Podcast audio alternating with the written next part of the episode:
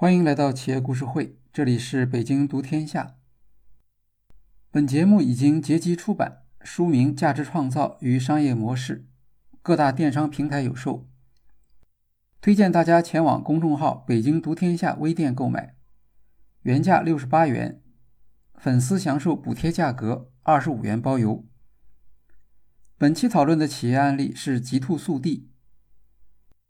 很多人是通过拼多多才知道极兔速递这个品牌的，其中有相当一部分还是因为极兔服务不大令人满意而注意到这个品牌。比如，人们经常抱怨极兔速递送货速度慢，快递出现在日常生活中不过一代人的时间，但它的进步实在太快了，隔日到已经成为行业标准。偶尔出现一家比较慢的快递，自然会引起人们的关注。极兔因此受到来自全产业链的抱怨。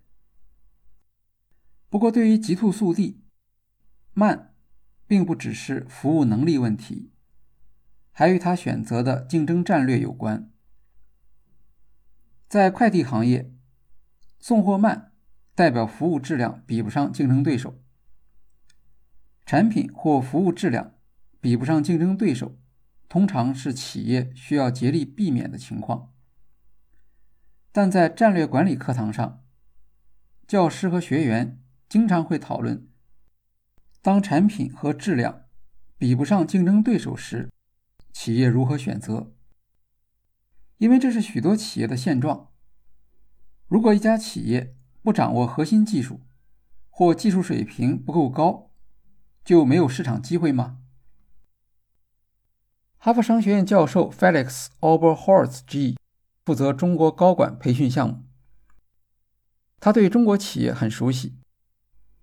有一次在课堂上，他评论了海尔公司电子酒柜的竞争战略。欧美国家消费者喜欢在家里储存红酒，过去红酒要储存在酒窖里面，不太方便。电子酒柜能够自动管理温度、湿度等环境因素，让消费者可以将红酒储存在室内，随时取用或欣赏。电子酒柜的质量评估标准主要是温度波动水平，超出一定指标就会损坏红酒的品质。海尔电子酒柜在温控方面不如竞争对手 Eurocave 等公司的产品。经常有收藏家抱怨海尔酒柜温度波动造成他的损失。Oberholz G 问学生：“有谁会愿意买一台可能让红酒变质的酒柜呢？”另一方面，海尔酒柜深受市场欢迎，市场份额高达百分之二十。这样的反差结果合理吗？答案是合理。因为对酒柜温度控制要求特别高的，往往是红酒收藏家，他们收藏大量年份比较久远的红酒。一旦发生温度波动，损失很大，自然对海尔酒柜非常不满意。但多数消费者并没有长期存放红酒的需要，他们会在比较短的时间里消费掉，在这样短的时间里。消费者感觉不到红酒质量的变化。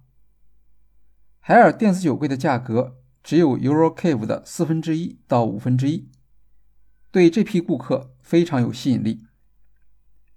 通过准确定位，即使在产品和服务的质量上不如竞争对手，企业仍然有机会获得相当大的市场份额。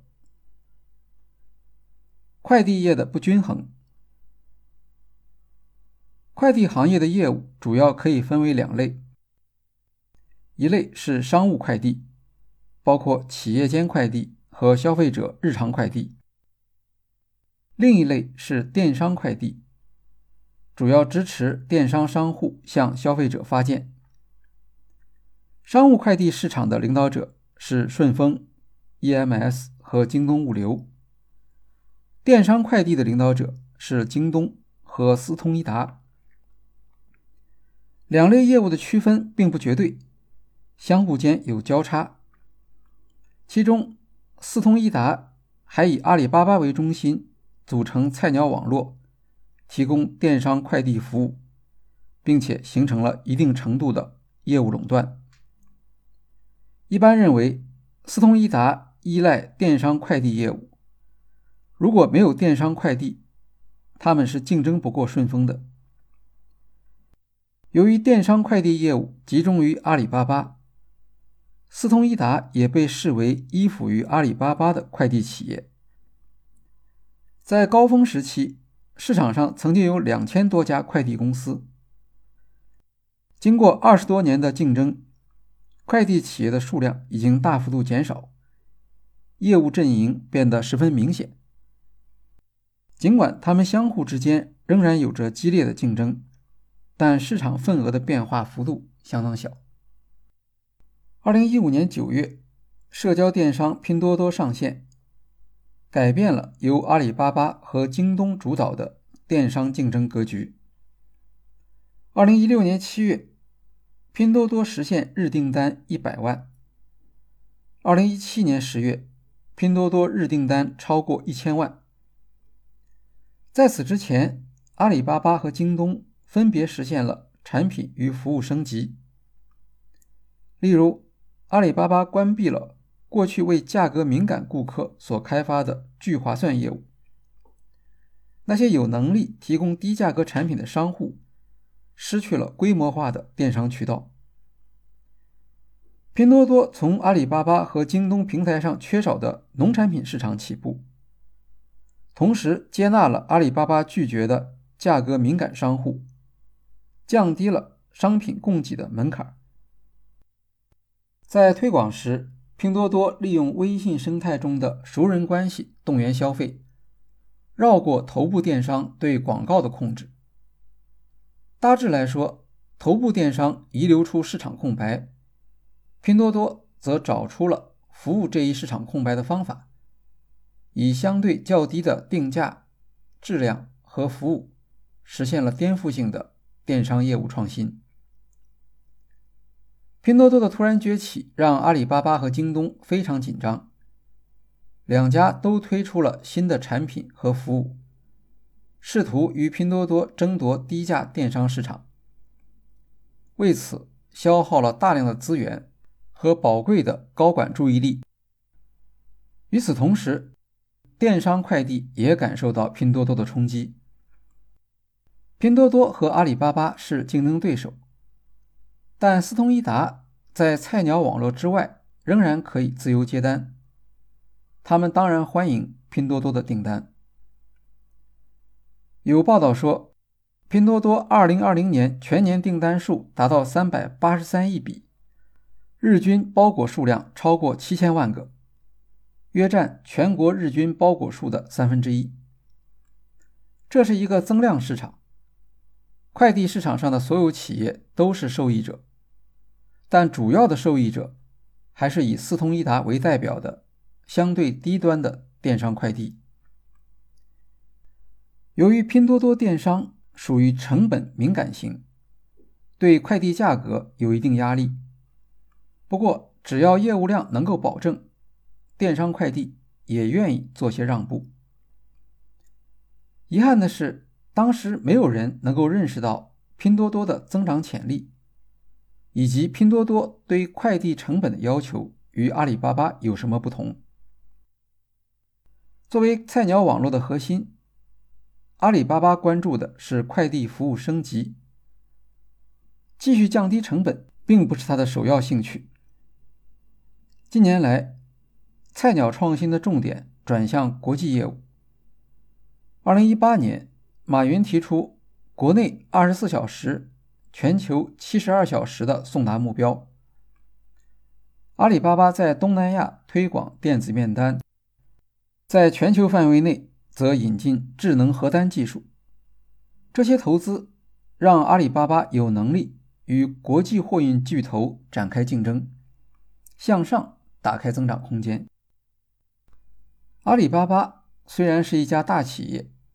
但它的资源也是有限的，国际业务消耗了主要的管理资源，国内业务创新速度放慢。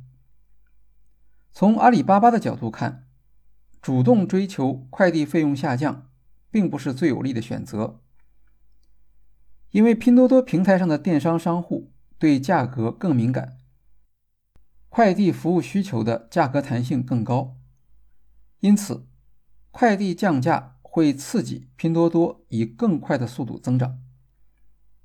在这个意义上，阿里巴巴将重点放在国际业务上是合理的。这部分增量，拼多多能够夺取的份额相对不多。作为后来者，拼多多处于一个有利的位置，它可以直接使用菜鸟网络作为电商快递。无论阿里巴巴采取怎样的创新战略，拼多多都是受益者。这就是战略管理中常说的后发优势。根据前面的分析，阿里巴巴很难通过菜鸟网络的政策改变来破坏拼多多的竞争优势，因为菜鸟网络的初衷就是开放式的快递服务，拼多多正好提供了实现这一价值主张的市场机会。当然，阿里巴巴对思通一达大接特接拼多多的订单，想必不会很高兴。因为四通一达的数字化能力是在阿里巴巴领导下才取得突破的。阿里巴巴对快递行业电子面单的普及做出了很大的贡献，而电子面单是四通一达成本下降的主要推动力。现在，拼多多却成为四通一达数字化的受益人。二零一八年，在接受财经杂志专访时。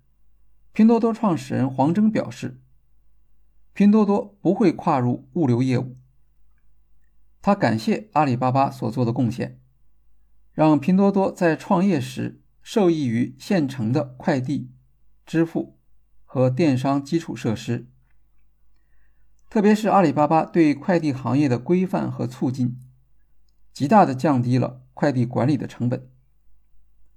二零一八年，拼多多上市时。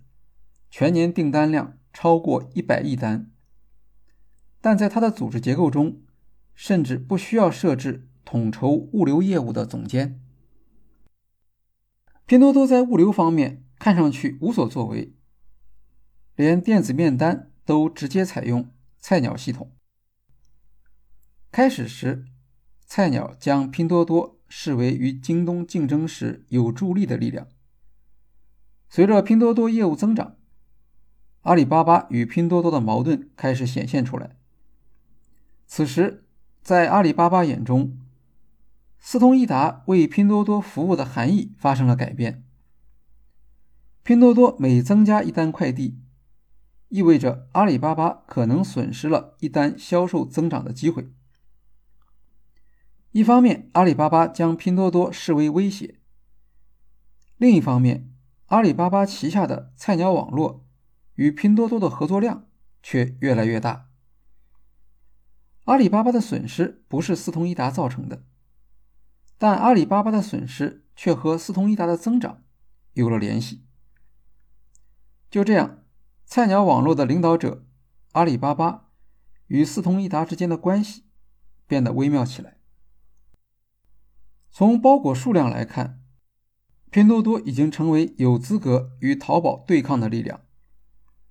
拼多多业务量迅速增长，快递公司照单全收，提供与服务阿里巴巴相同的标准，或者略低的标准。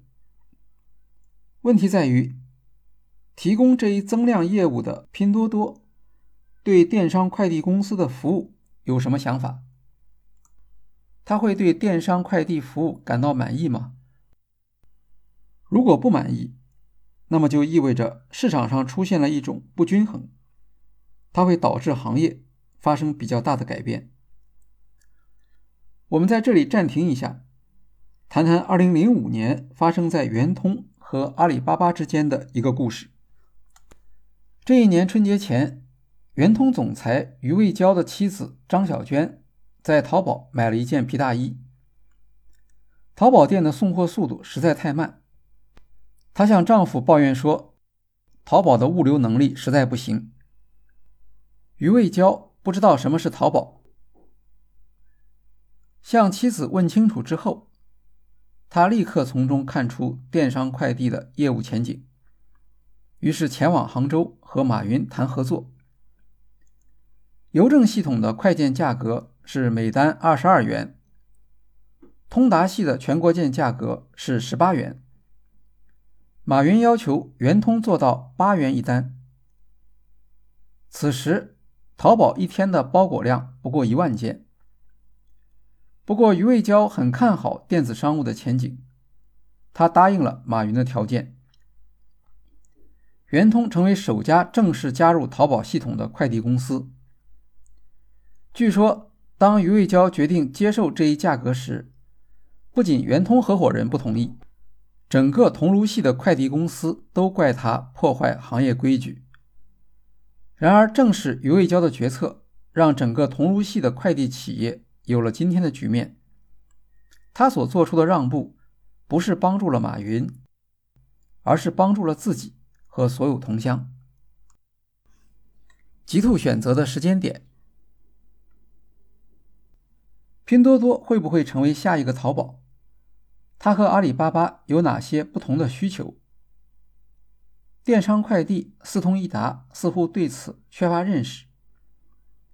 也许他们并不觉得担心，因为不论谁成为电商第一，总是需要快递服务的。拼多多毕竟是小兄弟，菜鸟网络发展出来的数字化能力足以满足拼多多的需要。四通一达要做的。是加大对库房车辆的投资力度，在电商业务的增量中，争取分到最大的份额。没有人认为行业外会有竞争对手加入。如果用波特教授的武力模型分析，电商快递行业内部竞争强度很高，购买者也就是电商平台讨价还价的能力很强。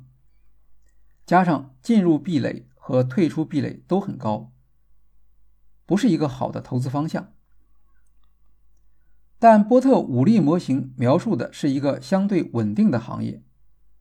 当产业环境发生改变时，这五项竞争要素都有可能发生改变。在市场普遍认为电商增长速度放缓的前提下，快递行业的进入壁垒非常高。因为新的竞争者需要从原有企业手中夺取市场份额，而这是非常困难的。拼多多兴起后，行业格局发生了显著的变化。光是拼多多贡献的新增快递需求，就完全可以容纳一家新的快递公司。四通一达对市场增量很敏感，他们的选择是扩大产能。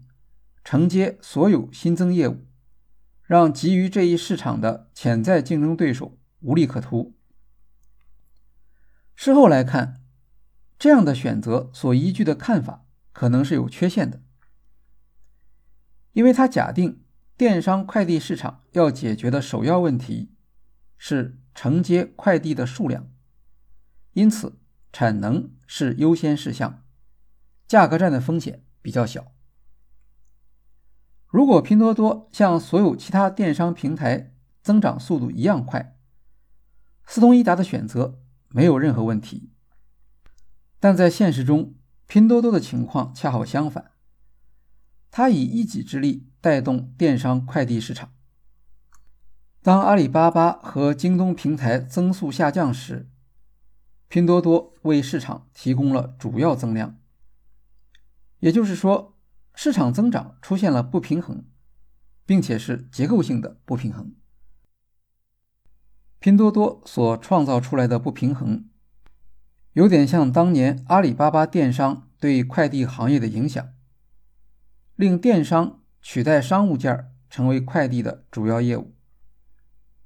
凭借垄断性的电商业务，阿里巴巴控制了四通一达的业务选择，将四通一达。改造成为对阿里巴巴业务互补性最好的快递服务。今天市场力量发生转移，轮到拼多多向市场提出要求了。站在斯通伊达的立场上，似乎拼多多没有什么可以抱怨的。它充分得益于阿里巴巴的前期投资，在价格方面，斯通伊达也提供了一定程度的让步。这一逻辑看似合理，却有一个缺点：斯通伊达只是将自己看作商业基础设施，而不是拼多多电商的互补产品。互补产品是指与企业产品相互间存在正向影响的其他企业的产品。互补产品供给增加或成本下降，有助于企业产品的销售。典型的互补产品像操作系统和应用软件、游戏机和电子游戏、电动车与充电桩等等。互补产品的供给活跃，对企业竞争优势有着很大的支持作用。相反，互补产品缺失或价格高昂，会破坏企业的竞争优势。亚马逊电子阅读器 Kindle 依赖电子书作为互补产品，在美国市场打败了索尼等公司的电子阅读器。尽管竞争对手的电子阅读器性能更加优越，但亚马逊能够提供更多的和更低价的电子书。Kindle 的战略是在硬件上不赚钱，通过电子书获得利润。但在中国市场，Kindle 却无法获得与美国市场相似的竞争优势，因为中国市场电子书通常是免费的。Kindle 实现盈利所必须的互补品不存在，无法支持它的竞争战略。我们将在案例后面的部分继续讨论互补产品。现在先将话题转向极兔，看看这是一家什么样的企业。极兔速递创立于2015年，英文名 J&T Express。创始人为原 OPPO 印尼 CEO 李杰和 OPPO 全球 CEO 陈明勇。关于极兔的含义，官方解释是 J 代表 Jet，像喷气飞机一样速度快；T 则代表准时和技术。不过，极兔 CEO Robin Law 提供了另一种解释：JNT 就是极兔两位创始人名字的英文字头。二零一五年，李杰辞去 OPPO 印尼 CEO 职务，专职经营印尼和东南亚的快递业务。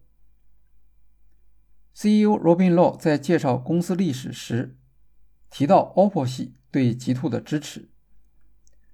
所谓 OPPO 系，是指围绕企业家段永平所建立的一系列企业组织，包括 OPPO、vivo、小天才等。OPPO 系的特点是在产品与销售网络间建立起紧密的联系。